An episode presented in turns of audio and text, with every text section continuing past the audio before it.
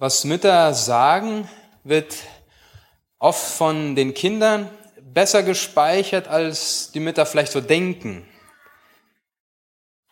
Ich habe ein, eine Begebenheit von einem Freund oder einem befreundeten Ehepaar gehört. Der Sohn ist, kann schon gerade so etwas sprechen und kann Geräusche nachmachen. Und wie man dann so als Eltern fragt, dann hat der Papa mal einfach, ähm, ja, wollte mal ausprobieren, was der Sohn schon alles kann und hat gesagt, und wie macht der Hund? Wow, wow. Gut. Und wie macht die Katze? Miau. Und wie macht das Auto? Und dann wollte er etwas Neues probieren und hatte, hatte nicht unbedingt erwartet, dass er darauf eine Antwort bekommt und hat gefragt, und wie macht die Mama? Nein, nein, nein, nein. Also die Kinder speichern Sachen gut ab. Auch in der Bibel gibt es Worte von Müttern, die aufgeschrieben wurden. Vielleicht denken wir gar nicht, dass unsere Worte mal ja so wichtig oder so prägnant für Menschen sein können, dass sie aufgeschrieben werden. Doch ich denke, die Worte, auch besonders die Worte der Mutter, die bleiben im Herzen. Und ich habe jetzt hier so einen Bibelquiz mitgebracht. Einfach, dass ihr vielleicht mal etwas mitmachen könnt. Und es sind Bibeltexte, die Mütter, also wortwörtlich, also steht es in der Bibel, ähm, gesagt haben. Meine Seele erhebt den Herrn und mein Geist freut sich Gottes meines Heilands. Weiß jemand, wer das gesagt hat? Okay, sehr gut. Maria in Lukas, Kapitel 1. Das war ein leichtes, eine leichte Frage. Woher kommt mir das, dass die Mutter meines Herrn zu mir kommt? Elisabeth, oh, sehr gut, da hinten. Das dritte, und sie nannte den Namen des Herrn, der mit ihr redete, du bist ein Gott, der mich sieht. Denn sie sprach, gewiss habe ich hier hinter ihm hergesehen, der mich angesehen hat. Oh, sehr gut. In 1. Mose.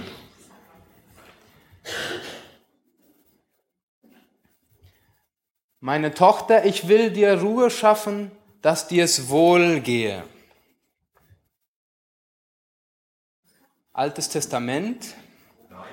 Sehr gut, sehr gut in Ruth 3, Vers 1. Ich habe ihm einen Sohn geboren in seinem Alter. Okay, doch zu einfach für euch. Ich bin ein betriebtes Weib, Wein und starkes Getränk habe ich nicht getrunken, sondern habe mein Herz vor dem Herrn ausgeschüttet. Hannah. Und das letzte, was er euch sagt, das tut. Die Maria. Sehr gut, danke fürs Mitmachen. Und wir singen ein nächstes Lied.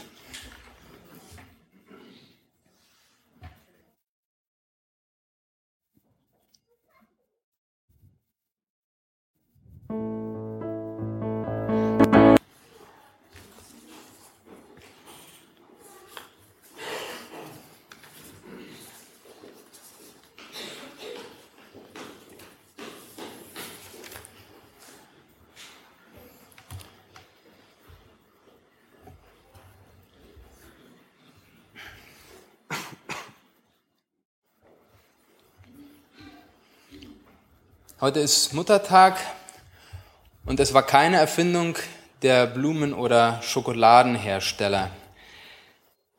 Den Muttertag hat eine Christen, eine Methodisten vor schon über 100 Jahren ins Leben gerufen. Sie wollte damit ihre Mutter ehren, die ihre Mitmenschen viel geholfen hatte. Und das hat Kreise gezogen, dass dann in der Gemeinde und weiter hinaus in der in dem Verband, sogar in, im ganzen Land USA und dann auch später weltweit dieser Tag gedacht wird. Also nicht aus Marketinggründen, sondern um ihre Mutter zu ehren, hat die Anne Maria Jarvis diesen Tag äh, diesen Erinnerungstag ins Leben gerufen. Zumindest akustisch, ja, dieses Ehren passt auch dem gegenüber Ehre Vater und Mutter, damit du lang lebst. Über das Ehren möchte ich heute einiges sagen, aber ohne dieses Wort unbedingt zu erklären, sondern versuchen es in anderen Worten zu fassen. Wie kann man die Mutter, ja auch den Vater, Vatertag wird ja oft nicht so in den Gottesdiensten erwähnt oder gefeiert, wie kann man die Mutter, die Eltern ehren, würdigen für das, was sie tun? Meistens oder manchmal kann es sein, dass man durch die Werbung oder durch das, was man in den Anzeigen sieht, etwas geblendet wird. Dort wird nämlich immer eine Mutter gezeigt, die nicht so reell ist, die ähm, ja die perfekte Mutter könnte man sagen, wird dargestellt. Sie hat in einer Hand einen Kochlöffel, in der anderen den Staubsauger, keinen Flecken in der Hose, den sie nicht rausbekommt, keine Horde Kinder, die sie nicht mit einem Fünf-Minuten-Gericht satt kriegt, kein, kein Ehemann, der unzufrieden ist. Sie ist immer Anfang 30, schlank und hat ein weißes Lächeln im Gesicht, niemals unfreundlich und niemals überfordert. Das wird so gezeigt. Und ich denke, das ist eher frustrierend, wenn man das immer so sieht, denn das stellt nicht die Realität dar. Und dann noch die Emma, die hatte eine ganz ähm, ganz interessanten Wunsch an ihre Mutter gehabt. Die Mami, die war schwanger und sie fragte ihre kleine Emma, was wünschst du dir denn mehr, einen, ein Brüderchen oder ein Schwesterchen? Ach Mama, wenn es nicht zu schwer für dich ist, möchte ich lieber ein Pony. Nun aber ohne, ohne Scherz, eine Mutter leistet wirklich eine ganze Menge. Sie vereint in einer Person so viele Berufe, Kinderbetreuerin, Köchin, Putzfrau, Chauffeurin, Managerin, Nachhilfelehrerin, Seelsorgerin, Gärtnerin, Krankenpflegerin. Und ich denke, ihr könntet da auch noch einiges hinzufügen, was ihr besonders erlebt hat, habt. Und dieses zu würdigen, dieses zu ehren, ist gar nicht so einfach. Und ich möchte das einfach in versuchen einfach darzustellen. Drei Worte möchte ich uns mitgeben, die wir, über die wir nachsinnen können, die wir gebrauchen können. Bitte, Danke und Entschuldigung. Damit kann man eine Mutter ehren. Damit kann man die Eltern ehren. Damit werden, wird man als Eltern geehrt. Ich denke, wir haben ja vieles in beiden Perspektiven hier. Einige Eltern sind noch vorhanden, einige haben sie nicht mehr, einige sind schon Eltern. Diese drei Worte, Bitte, Danke und Entschuldigung, versuchen die Eltern ihren Kindern ziemlich schnell beizubringen. Sie gehören zum Anstandsvokabular. Gleichzeitig sind es auch Begriffe, ich denke, die wir in der Beziehung zu Gott auch immer wieder nutzen. Und es ist gut, diese Worte in einer Beziehung, sowohl zu Menschen als auch zu Gott, ja, häufig zu nutzen und sie auch inhaltlich zu füllen. Die Bitte. Ein neugeborenes Kind kann noch nicht sprechen, aber es kann um das bitten, was es möchte oder um was es, was es gerade braucht. Sobald es reden kann, dann fangen die Wünsche an, konkreter zu werden und anspruchsvoller. Wenn es dann noch älter wird, dann wünschen sich Kinder Fahrräder, Handys, Tablets und so weiter. Und das Wort Bitte hat einen, bekommt einen anderen Charakter. Und es kann auch in einem Satz sehr oft verwendet werden, je nachdem, wie schwierig die Bitte denn scheint für das Kind. Es kommen auch Zeiten, wo die Bitten eher in Richtung gehen, dass man mehr Freiheit möchte, mehr Selbstständigkeit, selbst entscheiden können über Lautstärke der Musik, über Haarstil, über Klamotten. Aber auch diese Zeiten gehen vorbei. Die Bitten an die Eltern werden nochmal anders. Es kommt dann irgendwann, wo die Oma dann inzwischen auch wieder auf die Enkel aufpassen kann. Das ist auch eine Bitte, die dann häufig, häufiger vorkommt. Und so weiter. In einer Bitte bringen wir zum Ausdruck, dass wir etwas benötigen, dass wir auf Hilfe einer anderen Person angewiesen sind. Und Eltern sind in dieser Situation meistens oder oft die Ersten. Und auch wenn es so scheint, es ist anstrengend vielleicht für, für die Eltern, werden die Eltern dadurch geehrt. Es ist eine Ehre, den Kindern Hilfe zu leisten, etwas zu geben, etwas zu sagen, zu unterstützen, zu trösten. Vieles davon haben wir in den Sprüchen, in den Versen vorher gehört. Nehmen wir diese Ehrerbietung von unseren Kindern an? Hören, sie, hören wir sie auch, wenn sie nicht so deutlich formuliert werden? Danke.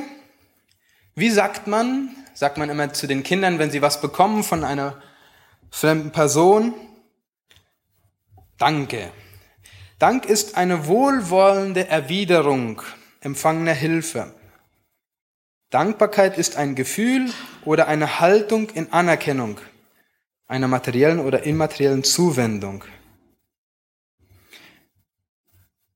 Eine wohlwollende Erwiderung, ein Gefühl oder eine Haltung der Anerkennung. Diesen Dank kann man sehr unterschiedlich ausdrücken. Aber ich glaube, das Wichtigste, das man beim Dank beachten sollte, ist, dass man ihn ausdrückt. Manchmal verpasst man es. Man verpasst, sich zu bedanken für etwas, was nicht unbedingt selbstverständlich war oder was vielleicht selbstverständlich war, aber wo man sich für trotzdem bedanken möchte. Und ich denke, das Gute beim Danken ist, dass man es auch im Nachhinein tun kann. Auch wenn man vielleicht denkt, die Eltern haben es schon längst vergessen, vielleicht liegt es schon Tage, Monate, vielleicht liegt es schon Jahre zurück, aber ich denke, das ist wohltuend, auch für Eltern als auch für Kinder, wenn man dann sagt, erinnerst du dich noch an den und den Tag oder die Situation, was du da getan hast oder was du mir da gesagt hast, das hat mir weitergeholfen, das war erbauend und ich möchte mich jetzt auch noch dafür bedanken, auch wenn das schon vielleicht Jahre zurückliegt. Wenn ich so über mein Leben nachdenke, gibt es da mehrere oder viele Situationen, wo man sich ausdrücklich vielleicht gar nicht dafür bedankt hat. Und da kommt mir dann dieser Vers äh, das vom Lied, das wir auch gesungen haben. Ich denke, wenn man da dankt, dann kommt Le neues Leben hinein. Im Danken kommt Neues ins Leben hinein. Ich denke, im Danken wecken wir wieder Gutes auf, bringen wir Neues auch in der Beziehung zu unseren Eltern zum Leben. Ich sehe dieses Danken als ein wichtiges Element, die Eltern zu ehren. Sie haben auf vieles verzichtet, um uns Gutes zu tun. Als Eltern tut man das heute auch. Manchmal bekommt man nicht so das Danke ähm, zu hören. Vielleicht denkt man manchmal, das wäre jetzt aber auch mal fällig gewesen. Aber ich denke, vielleicht kommt's noch. Das Alter, mit dem Alter wird ja man meistens etwas reifer im Leben und ich denke, dann erinnert man sich auch wieder an die Situationen, die gut waren und wofür man danken kann.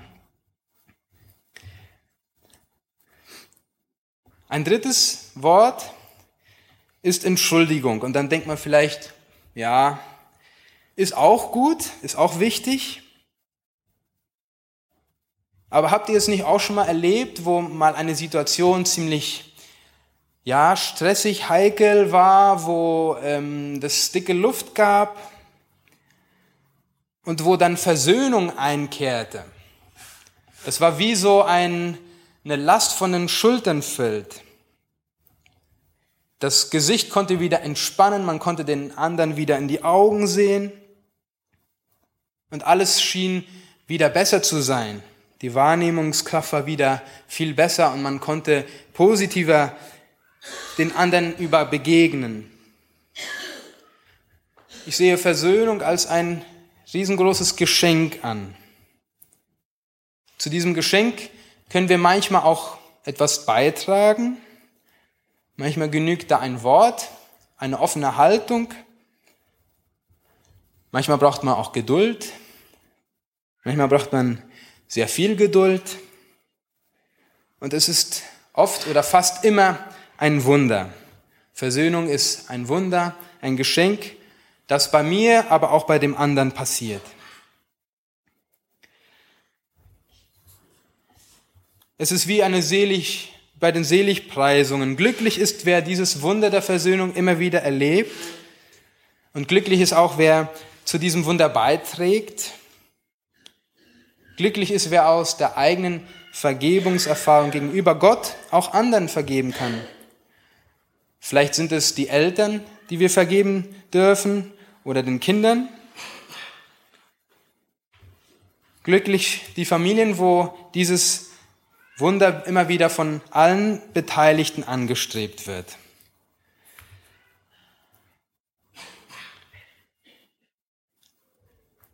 Die Eltern zu vergeben ist eine Art und Weise, sie als Menschen anzuerkennen, die auch mal Fehler machen. Es ist eine Art und Weise, sie zu ehren. Aber auch, indem wir uns vielleicht mit ihnen versöhnen. Oder mit den Kindern. Vielleicht sind die Eltern nicht mehr am Leben, vielleicht doch. Wie schön, wenn wir zu diesem Wunder der Versöhnung mit ihnen beigetragen haben oder noch können. Und wie schön ist auch, wenn wir loslassen können, wenn wir uns frei machen können, zu vergeben. Und ich denke, da haben wir ein gutes Beispiel. Jesus kommt auf uns zu, Gott kommt uns in Jesus auf uns zu und bietet uns auch Vergebung an. Die dürfen wir annehmen. Gottes Ziel für unsere, Versö für unsere Familien ist Versöhnung, Shalom. Aber das bedeutet nicht, dass man keine Diskussion oder Streitereien haben kann oder dass man Gefühle unterdrücken müsste. Ich denke, es bedeutet vielmehr, dass wir uns gemeinsam auf den Weg machen, dass wir einander ehren, dass wir uns in die Augen schauen, dass wir uns in den anderen hineindenken und wie es in der Bibel auch steht, den anderen höher achten als uns selbst. Denn wenn beide es tun, wenn beide den anderen höher als achten als sich selbst, sind wir wieder auf derselben Ebene. Diese drei Worte, Bitte, Danke und Entschuldigung,